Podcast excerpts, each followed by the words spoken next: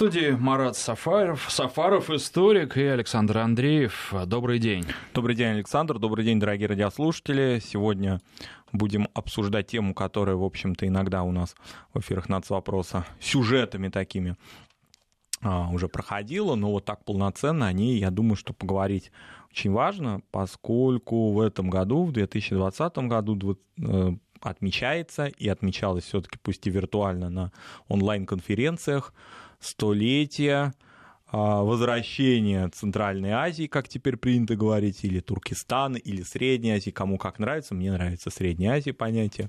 Мне кажется, что оно историко-географически обоснованное, и оно наше старое российское и советское понятие, которое в литературе утвердилось. Так вот, вхождение этой территории, этого обширного региона в а, состав а, советской России фактически возвращение постепенное, поскольку именно в 1920 году на этой территории образуются две уникальные республики, Бухарская и Хорезмская, которые дадут начало а, фактически образованию новых советских впоследствии республик уже с момента образования Советского Союза. Вот этот короткий небольшой промежуток, когда эта территория ушла из Российской империи распавшейся и вернулась в новое государство а, советское уже, он занял, ну, условно говоря, там 5, может быть, лет, может быть, меньше, но, тем не менее, каких-то необратимых процессов не произошло, и все равно вот этот э, центростремительный характер того, что этот регион все равно тяготел к России, и он вернулся,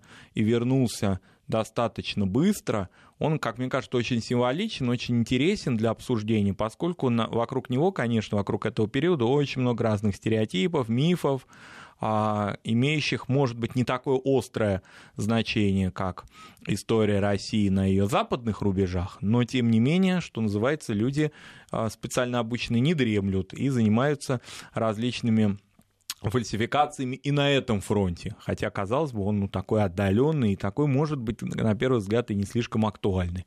Но знать это надо, знать эти обстоятельства нужно. Мы сегодня с помощью наших экспертов а, и во второй половине программы в том числе, и сейчас в первой части поговорим о том, как эти процессы происходили, как они оцениваются в нынешних независимых государствах этого региона, постсоветских уже государствах, какая там историография и политология, как это соотносится со взаимоотношениями новых государств и России, то есть такое столетие а, из этой, от этой даты 1920 года.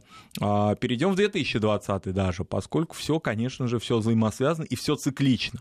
Ну, 20 год самый рубежный, самый такой, что ли, или яркий, кульминационный момент 1920 года в этом регионе, это, конечно, взятие Бухары войсками Красной Армии под командой Михаила Фрунзе.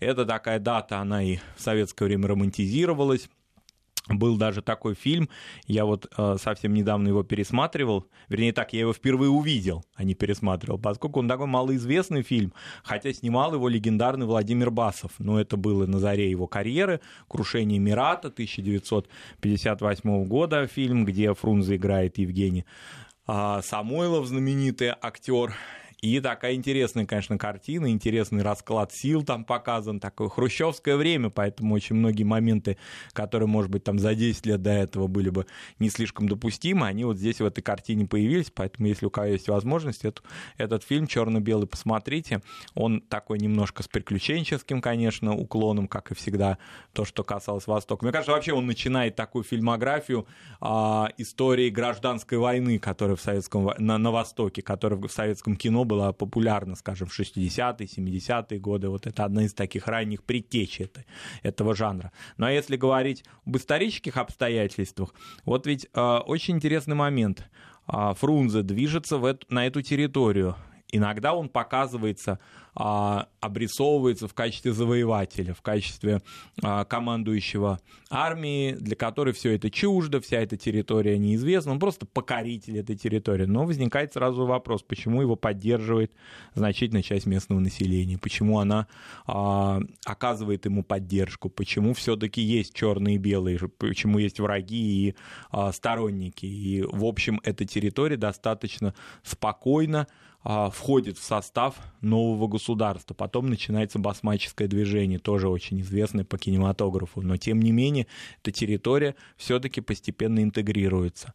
Почему задаю такие вопросы, может быть, риторические, а на них будут отвечать наши эксперты, а почему эти территории а, ставшие, конечно же, ареной противостояния между Россией и, например, Великобританией, они до сих пор не дают покоя многим западным странам с точки зрения того, чтобы очернить, исказить суть русского присутствия на этих землях. Но на самом деле, вот если говорить обо мне, то а, наиболее яркое впечатление от этого сочетания Средняя Азия и советская власть у меня от Таджикистана. Я там был в 2018 году, и надо сказать, что там, ну, в некотором смысле с теплотой вспоминают советскую власть. И самый простой и понятный, наверное, пример, когда э, находишься на таджикском берегу реки Пянш, и говоришь с местными, с местными жителями, они говорят, ну вот посмотрите, вот э, когда сейчас стемнеет, на том берегу у вас не будет ни одного огонька, а у нас электричество, и это советская власть. И таких примеров они могут привести достаточно много, но а, при этом, наверное, еще обращает на себя внимание то, как быстро они вернулись э, к каким-то своим традициям после того, как советская власть ушла из этого региона. Мне кажется, вот в вашем а, примере, вообще в ваших словах, вот такая очень важная концентрация всего этого практически столетнего, а если брать еще имперский период, то почти 150-летнего опыта. С одной стороны, безусловно, а, представление об инфраструктуре, о новых способах цивилизации, вообще новых способов мышления, даже можно так широко сказать, которые пришли сюда, контрастно, действительно, на реке Пянш это очень заметно, особенно когда бывали моменты, и мне рассказывали знакомые, когда имелась возможность поехать на базары в Афганистан и вернуться в Таджикистан. Это не всегда удается, не всегда граница открыта, но бывали. И когда люди погружались в Средневековье на некоторое время, на несколько там часов, да, и возвращались обратно, в общем-то, в привычный мир, но при этом за постсоветский период тоже сильно изменившийся. И еще третий момент сюда можно добавить. Это все равно тяготение этого региона к интеграционным процессам с Россией, которые есть, остаются и еще более того укрепляются. Мы хорошо знаем не только а, форматы, которые характерны для ОДКБ в этом регионе, но и форматы экономической интеграции. Или, например, то, что очень активно обсуждалось, а если мы откроем наши вражеские голоса, которые теперь в виде сайтов, значит, сообщают свою информацию, как много было воплей и криков в начале этого года, до карантина еще, относительно статуса Узбекистана в формате таможенного союза, например. Сколько было противников со стороны западных так называемых партнеров, и Узбекистан выбрал для себя путь интеграции в рамках таможенного союза, пока в формате наблюдателя, но тем не менее, и сколько вокруг этого было вакханалии. И иногда вот эти моменты, да, это очень новые процессы, это совсем новые способы интеграции, это новые взаимовыгодные отношения, это новые вообще истории но тем не менее, сколько можно увидеть в них параллелей со событиями начала 20 века, когда тоже а, большие европейские державы, в том смысле, да, тогда Соединенные Штаты по доктрине Монро еще в этот регион не входили, далеко им было до Памира, например, а Великобритания, которая выполняла тогда такую функцию, да, а, которая теперь выполняет США, как она, значит, бесилась относительно того, что эти народы и эти края возвращаются к России. Ну, вот этот контраст, кстати, еще интересен тем, что вот Британия, а вот Россия, и, что называется, почувствуйте разницу по разные стороны от реки Пянш. Например, в том же Афганистане или э, Индии и, с другой стороны, Средней Азии, российской. Да, и, э, кстати, еще в глаза бросается, когда там находишься, э, то, что во-первых, с таджикской стороны автомобильное движение, там старенькие машины, но тем не менее. А с афганской стороны, да, там в основном ослики и женщины тоже вот совершенно по-разному одеты. На афганской стороне они полностью все закрыты, то есть вот это привычная для мусульман одежда, где видно только глаза, но естественно, что а, с этого берега и глаз не видно, а в Таджикистане женщины мало чем отличаются от женщин в Москве своей одеждой. Да, это так. Наверное, наше пришло время подключить нашего эксперта, первого эксперта, первого нашего виртуального гостя а, на прямой связи со студией Вести ФМ аналитика информационно-аналитического портала «Вестник Кавказа» Матвей Катков. Матвей подготовил обзор, посвященный, вот, собственно, такую историческую канву, что ли, фактологию событий столетней давности, напомнить нам об этом. А, Матвей, мы вас слушаем. Добрый день. Э, здравствуйте, Марат, здравствуйте, Александр, здравствуйте, уважаемые радиослушатели. Ну, собственно говоря, я хотел бы вот начать с мысли, развить мысль, которая уже прозвучала в студии, о том, что действительно российское влияние в регионе началось э, далеко не с установления советской власти в Центральной Азии. Территории будущих э, союзных среднеазиатских республик э, до февральской и октябрьской революции входили в состав Российской империи. Более того, так или иначе, но российское влияние все равно здесь сохранялось даже в самые такие сумбурные, смутные годы гражданской войны. Ну, например, революционная обстановка в Ташкенте, который в эпоху Российской империи был главным городом Сырдаринской области и Туркестанского генерал-губернаторства, во многом, ну, в целом похоже на то, как ситуация в 17 году развивалась в Петрограде. То есть после победы э, в 17 году Октябрьского вооруженного восстания в Ташкенте, которое возглавляли большевики и левые эсеры, Ташкент вообще стал столицей Туркестанской автономной социалистической Советской Республики. В годы гражданской войны это государство, автономия, по сути, оказалось отрезано от основной э, территории РСФСР, однако при этом оставалась э, автономией в составе РСФСР, и что характерно, это первая автономная область, возникшая в составе государства Советов. Позднее советская власть стала распространяться на территории других среднеазиатских государств. После взятия Бухарского Эмирата на его территории была образована, ну, то, что вы упоминали, да, Бухарская Народная Советская Республика. Позднее такая же, также власть э, была установлена советская в Хиве, при поддержке Красной Армии, там произошла революция, э, собственно, была Хорезмская Народная Советская Республика, но еще и до утверждения вот де юра, так скажем, советской власти, советских органов управления, э, эти государства э, оказывались вовлечены в, в целом в орбиту политических процессов, которые проходили на территории бывшей Российской империи, ну, например, потому что там активно участвовали партии большевиков и левых эсеров, которые очень плотно координировали свои действия с Москвой, особенно большевики, левые СССР тоже. Вот, поэтому такой парадокс. С одной стороны, большевики стремились к мировой революции, э, к постепенному э, созданию такого интернационального социалистического общества, намеревались по своей изначальной идее выйти за пределы нас вопроса, да? но при этом именно по факту с советской власти э, начинается формирование национальных государств в Центральной Азии. А, и в результате э, национально-территориального э, размежевания в Советском Союзе э, союзные республики получили статус уже вот нам известных киргизской, узбекской, тюркменской, таджикской, советских социалистических республик. А ведь сейчас, допустим, если взглянуть на карту, трудно представить, что, например, Таджикистан в начале 20-х годов являлся основным в составе Узбекистана. А казахи и киргизы на правах отдельных областей входили в состав напрямую РСФСР.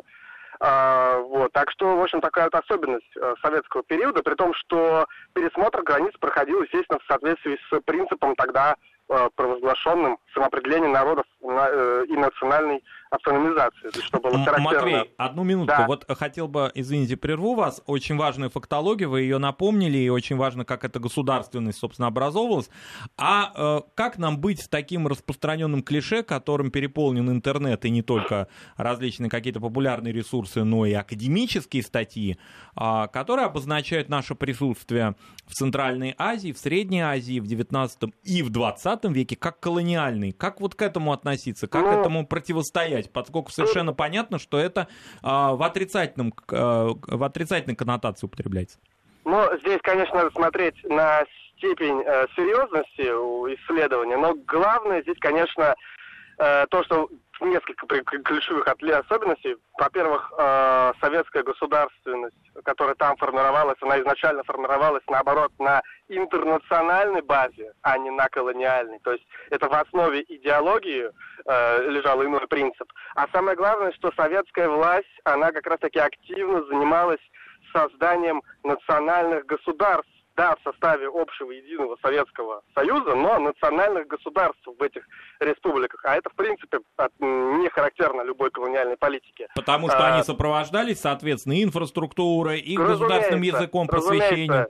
Конечно, более того, это была общая программа, принятая в рамках э, общего политического курса в 20-30-е годы, так называемая политика коренизации. Это не только в регионах, э, о которых мы говорим, это общая ситуация в советском государстве.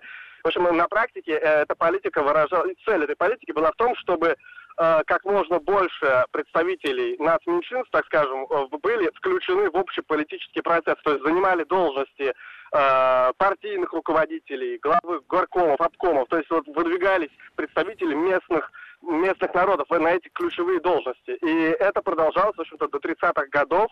Э, таким образом, все это шло э, не только в рамках э, управления да, этими регионами, чтобы власть большевиков укрепить, но этот процесс выходил за пределы этого, он действительно затрагивал и инфраструктуру, и образование, и развитие промышленности, тем более, что э, все-таки надо понимать, что советская государственная модель это командная, административная экономическая модель. То есть там нет интересов, например, классических каких-то купцов или компаний, как это происходит ну, при классической колонизации, да, любой, вот там, скажем, Индии, там, Устинская британская компания, которая главный там инициатор э, этих вопросов. Здесь это по другой логике происходит, и очень сильно центр э, интегри... складывается в эти регионы. Не случайно, что э, многие из этих республик вообще были дотационными. И когда происходил распад Советского Союза, э, республики средних, э, среднеазиатские республики, в общем-то, были одними из ярых сторонниц э, сохранения Да, ведь это очень такой момент, который остается в тени беловежских да. всех событий, о том, что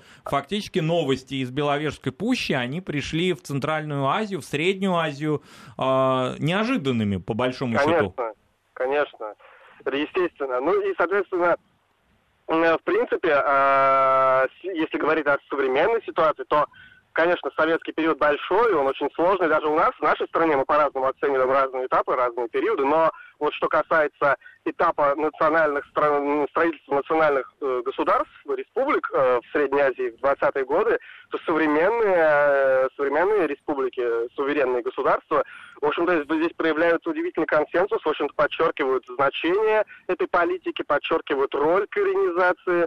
И, в общем-то, действительно, даже, например, в учебных процессах до сих пор, э, например, звучит эта идея о том, что ну, например, в, о том, что действительно Октябрьская революция заложила основы для э, национального вопроса в стране. Ну, Таким тут образом... вот а, еще э, важный вопрос. Можно ли сказать, что а, советская власть проводила, ну, естественно, с какими-то поправками, но похожую политику, похожую на ту, которую проводила царская Россия в этом регионе? Тут есть отличия. То есть, разумеется, тот факт, что, эм, э, что регион так или иначе был знаком уже с э, системой э, управления российской, он, конечно, и, имеет место. Но вот что касается национального вопроса, да, в рамках нас опроса, все-таки политика, которую проводили большевики, она пошла еще дальше, чем, чем это делалось в, царск, в царскую эпоху. Хотя в царскую эпоху этот регион тоже был очень важен. А, в царскую эпоху, это то, что вы уже упоминали, во время борьбы а, с Великобританией за э, Центральную Азию, это, эти территории Туркестанского края тоже была в центре внимания, но в большей степени в политическом таком ключе. А вот что касается э, формирования национальных республик, национальных государств, ну, это, это вот именно заслуга во многом большевиков, прежде всего, советского Союза. Матвей, и, конечно, опрашивается вопрос, э, который мы адресуем сами себе, журналистам и экспертам. Может быть, не академическому сообществу, а сугубо людям тем, которые работают с э, большими аудиториями. Что нам делать по направлению я бы сказал, такой антиколониальной борьбы, но я имею в виду, как нам противопоставлять и противостоять вот этой модной концепции но... колониализма, которая во многих и вузах, и с вузовских кафедр внутри нашей страны, то есть пенять только на Америку, Британию, там, Германию, что у них э, такая точка зрения на нашу историю, это, в общем-то, наивно, поскольку эта точка зрения проникла к нам уже в наши вузы, в наше гуманитарное сообщество uh-huh. и к нашей молодежи, в том числе, которая этим регионом занимается. Я слышу uh-huh. эти термины от людей, которые вообще никогда не были в Средней Азии, но uh-huh. они очень хорошо, в кавычках, знают, что мы вели там какое-то колониальное э, господство установили. Что нам делать э, людям, которые работают в СМИ? Ну, мне кажется, просто э, больше просвещать этот вопрос и действительно говорить больше факта, фактических информаций, сообщать больше сведений о том, как развивались эти регионы, как развивались эти республики, как, например, изменилась ситуация в Средней Азии буквально за 20 лет после 20-х годов до 40-х годов, э, как там проводилась программа ликбеза, как там, в общем, соцстроительство, как что. То есть я думаю, что речь идет именно о том, что нужно а, просто колониализм – это ну, такой избитый термин, под него можно, в принципе, любое расширение и где-то утверждение власти распространить, хотя это будет не совсем колониализм, да.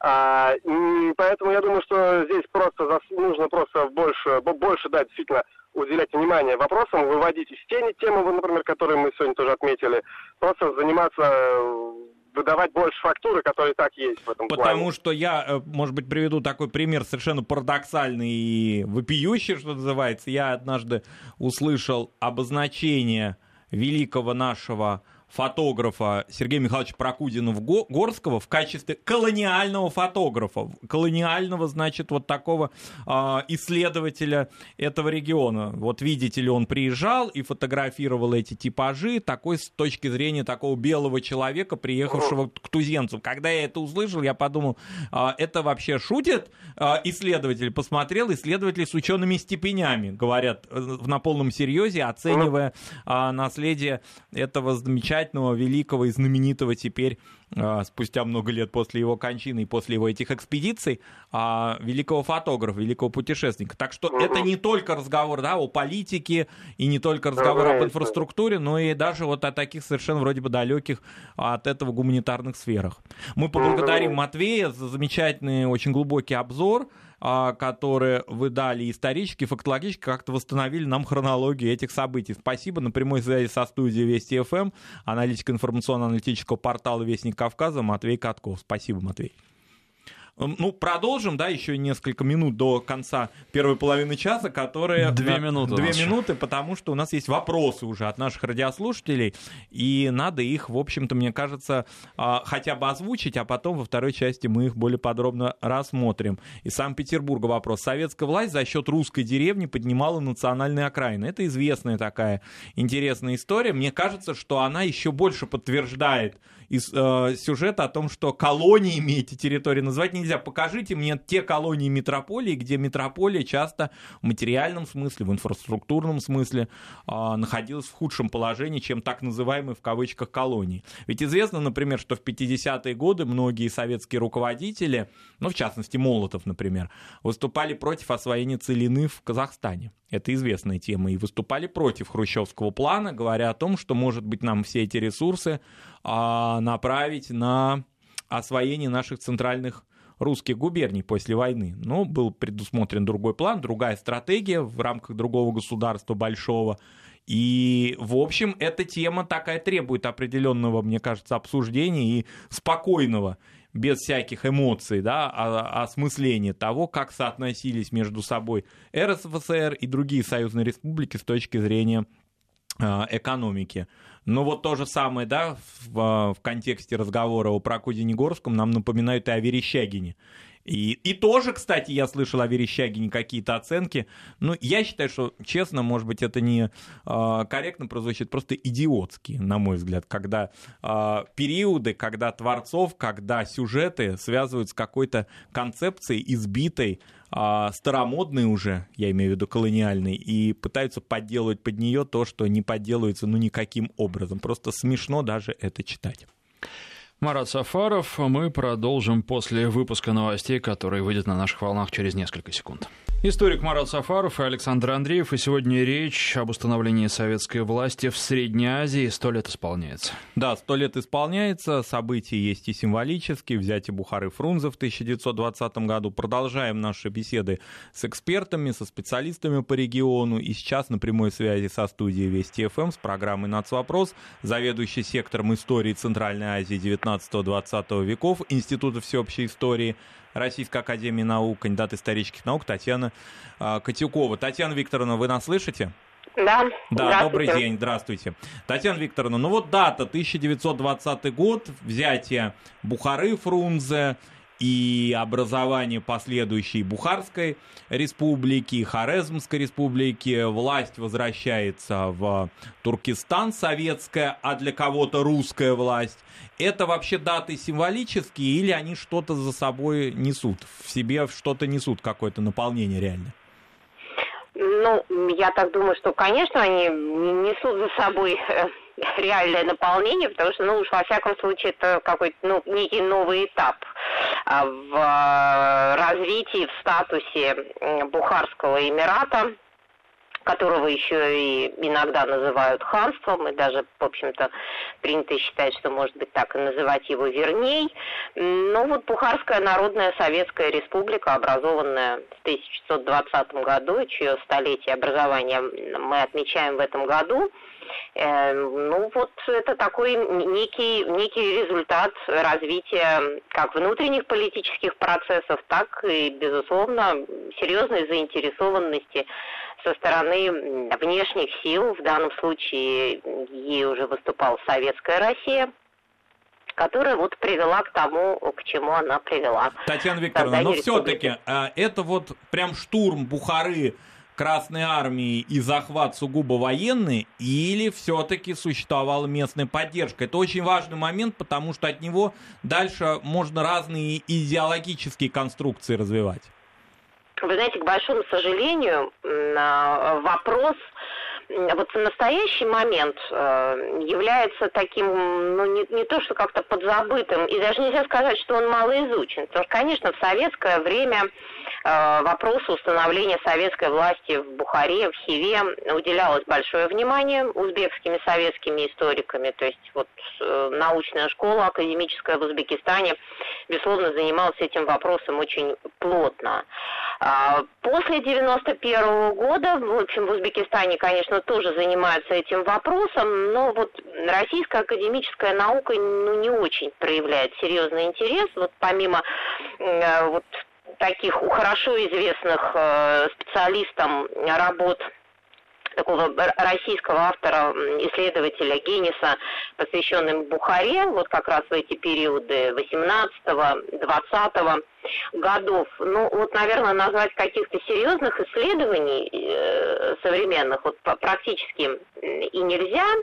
Что касается военного штурма, то, безусловно, военный штурм был. Во всяком случае, сохранилась и масса каких-то свидетельств э, ну, в виде каких-то мемуаров, воспоминаний. Да даже фотографии, собственно, да, самой крепости. я хотела сказать, фотографии, да. То есть тут, ну, понятно, что, безусловно, это была такая ну, регулярная военная спланированная операция. Но, конечно, проведение на проведение такой операции Отважиться можно было только заручившись определенной поддержкой э, изнутри определенных элит бухарского общества, которые хотели перемен, совершенно ну, определенных перемен, хотелось им, и э, вот эти перемены, они как раз связывались э, этой частью элиты, или еще на, на, на этой, этой части элиты э, есть совершенно такое исторически закрепленное название «младобухарцы», Эм, они, они, они хотели перемен, они хотели изменений, они хотели э, демократизации. Они И хотели... перемены эти видели, собственно, в советской власти. Вы знаете, вот я, честно говоря, не возьму такого греха на душу утверждать, что молодобухарцы стали коммунистами, ну, прям вот коммунистами уже практически были готовыми, и после того, как вот 20-й год наступил, Бухара была взята, вот, вот они прям вот как-то сразу прониклись, э, значит, учением, э, марксистским.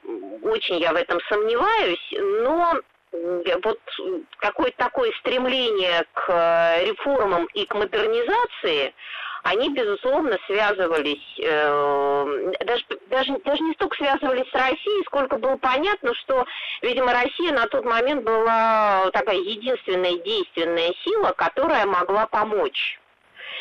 И здесь был вот такой, ну, просто политический союз, который э, развивался, вот он не, он не был заключен в 2020 году, он, конечно, как этот союз начал складываться еще в 2017 году. В 2018 году была, как известно, первая попытка, первый поход Красной Армии, или как его еще в истории называют, Колесовский поход на Бухару, когда, ну вот казалось Колесову, и, наверное, не только Колесову, что со стороны этой части молодобухарской элиты ну, вот существуют какие-то гарантии, поддержки того, что население Бухары готово, что оно поддержит вот эти нововведения и эту революцию. Ну вот, как оказалось, население Бухары э, значит, обороняло город, и вот несмотря на то, что штурм также, попытка штурма была, а этот штурм не удался, часть Красной Армии потерпели поражение, в общем, были вынуждены отступить, был подписан договор мирный между Россией и Бухарой, вот уже советской Россией и Бухарой, который подтверждал же вот эту самую независимость Бухары, но в 2020 а, году ситуация уже ну, изменилась. В 20 да, конечно. Дело в том, что вот вообще, ну, казалось бы, да, 18 год и 20 проходит всего два года. Ну, что такое два года? Это вот по тем временам события развивались с такой стремительностью, с такой быстротой, что эти два года, вот это, это был вот просто, ну, такой гигантский путь за это время был пройден, политический, и, и, и в том числе и, и России, и э, в это время уже на территории бывшего туркестанского генерал-губернаторства была образована Туркестанская автономная советская социалистическая республика, это столица в Ташкенте, да, которая являлась таким плацдармом для этого наступления на, Бухару, и, и, и тут уже, так сказать, вполне себе очевидно развернулось на территории Туркестана э, басмаческое движение, особенно вот в бывшей Ферганской области генерал-губернаторства, или, ну, проще говоря, в Ферганской долине. И, и поэтому вот два года а, произошедших за это время событий была разгромлена попытка образования такого вот ну, некой, некой такой, некого государства демократического под названием Туркестанская или Каканская автономия, вот уже представителями туркестанских э, таких вот прогрессивных политических кругов, э, ну, вот как принято их называть, да, там, прогрессисты или, ну, назовем таким, может быть, более понятным и чаще употребляющимся словом, там тоже, в общем, джадиды и какие-то национал-прогрессисты. Это, это тоже была очень такая пестрая картина, такая очень все-таки такой спектр был политически широкий. А в этом спектре, Татьяна Викторовна, извините, вас перебил, в этом спектре внешнее влияние, например, Великобритании, оно ощущалось? Или это такие, ну, грубо скажу, разборки внутренние, в которых принимает участие а, советская власть? Знаете, я думаю, что все произошедшее в Туркестане, в Бухаре, в Хиве, вот за период там, я не знаю, 17 по 20 год, это, конечно, были э, все события следствиями внутренних процессов, происходивших в Российской империи и вот э, в этом регионе как части большой страны. А англичане, например, или немцы, у которых тут тоже вот за начало 20 века очертились такие очень э, серьезные интересы, и прежде всего экономические интересы, они вот ну просто могли, э, ну что называется, вот радоваться получаемым неожиданно подарком. То есть то, на что может быть там разведка, контрразведка и какие-то специальные службы этих двух государств, э, МИДы Германии и Великобритании там предполагали, что надо потратить какие-то годы и очень там какие-то определенные даже серьезные средства. Вот вдруг ситуация складывалась таким образом, что вот, пожалуйста, просто, да, надо, надо ею пользоваться. Ну, насколько смогли ею воспользоваться или не воспользоваться другой вопрос, но то, что попытки использовать создавшуюся ситуацию для разрешения э, и, и продвижения своих э, геополитических стратегий и интересов, это, это все, конечно, э, очевидно, Поэтому тут даже, даже было бы удивительно, если бы э, вот, вот этого влияния со стороны третьих сил не происходило. Вот мы в начале программы уже сказали об этом, еще не имея такой фактологии, которую вы нам дали, да, относительно очень таких серьезных параллелей между событиями вековой давности, современными геополитическими интересами уже не Великобритании, да, а ее такой идеологической наследницы, наследника Соединенных Штатов Америки в этом регионе, такая зеркальность этих процессов, она ощущается. Но вот все-таки если возвращаться в 2020 год, в 2021 год, а мы в начале программы тоже с нашим экспертом Матвеем Катковым подробно говорили о термине колониальный. Я знаю, что вы не любите дискуссии на эту тему, но все-таки, вот воспользовавшись случаем, а правомочно ли это все обозначать колониальным? Я знаю, что в советское время достаточно спокойно к этому термину относились применительно к имперской России. Но ведь сейчас многие идеологи, политологи и самое печальное, профессиональные историки, занимающиеся этим регионом, пытаются даже и советский период обозначить в качестве колониального. Я имею в виду и российских историков, и российских этнографов, которые а, этими идеологическими кампаниями занимаются, фактически антироссийскими, и эти клише пытаются навешивать на наш а, период. Как вообще с этим разобраться? Вот читателю, который впервые открывает какую-то книгу на русском языке, посвященную, и не какую-то, у этих книг есть авторы и названия, и увидит о том, что, оказывается, советская власть пришла туда в качестве колониальной. Ну, во-первых, если мы с вами говорим вообще о Бухарском Эмирате, то мы должны помнить, что в 1868 году был заключен договор о вассалитете, а, значит, Россия, так сказать, вот по этому договору считала Бухару своим вассалом, и Бухара с этим согласилась. То есть это, ну, такое, знаете, значительное поражение в суверенных правах, то есть э, сказать, диапазон возможных действий, он очень-очень ограничивался исключительно вопросами внутренней политики, религиозного культа, и абсолютно лишал э, Бухару возможности ведения самостоятельной внешней политики. В 1973 году, в 1873 году а, Россия признала Бухарский Эмират как свой, свой протекторат. То есть это такая была, ну, знаете, по, по сути, конечно, и вассалитет, и протекторат это где-то все речь одно и то же, но все-таки форма протектората несколько расширяла возможности и, самое главное, некоторым образом повышала статус. Э, и, и в том числе руководство Бухары, правящей династии, которая там сохранялась. Вот вообще мое глубокое убеждение, если смотреть на Среднюю Азию и отвечать на ваш вопрос, ведь Россия здесь пошла по пути максимального сохранения имевшихся здесь государственных образований. Вот что бы ни говорили, если мы объективно посмотрим на карту, то мы поймем, что, да, безусловно, и Хива потеряла значительную часть своих территорий, я имею в виду Хивинское ханство после подписания такого же соответствующего мирного договора с Российской империей.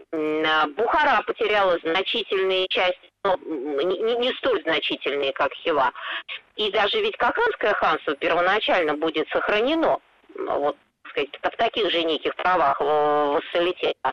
Но э, дело в том, что не все из этих трех государств оказались э, в будущем, имеется в виду их внутренние элиты, или жизнеспособны, или договороспособны. Поэтому, вот, например, Коканское ханство, ну, как бы, вот, знаете, не, не цинично звучало, в итоге империи дешевле оказалось ну, просто устранить и ликвидировать, включив состав туркестанского генерал-губернаторства, а вот Бухара и Хива все-таки демонстрировали, особенно Бухара, потому что территория ее была значительная, если мы посмотрим на карту, оставленные за ней, а они, они демонстрировали определенную политическую стабильность. Да, происходили некоторые проблемы, особенно вот в начале 20 века, в 1910 году такой политический кризис был в Бухаре, а в 1914 году такой очередной серьезный кризис был в Хиве. И, и конечно, правители, в общем, этих стран, особенно Хивы,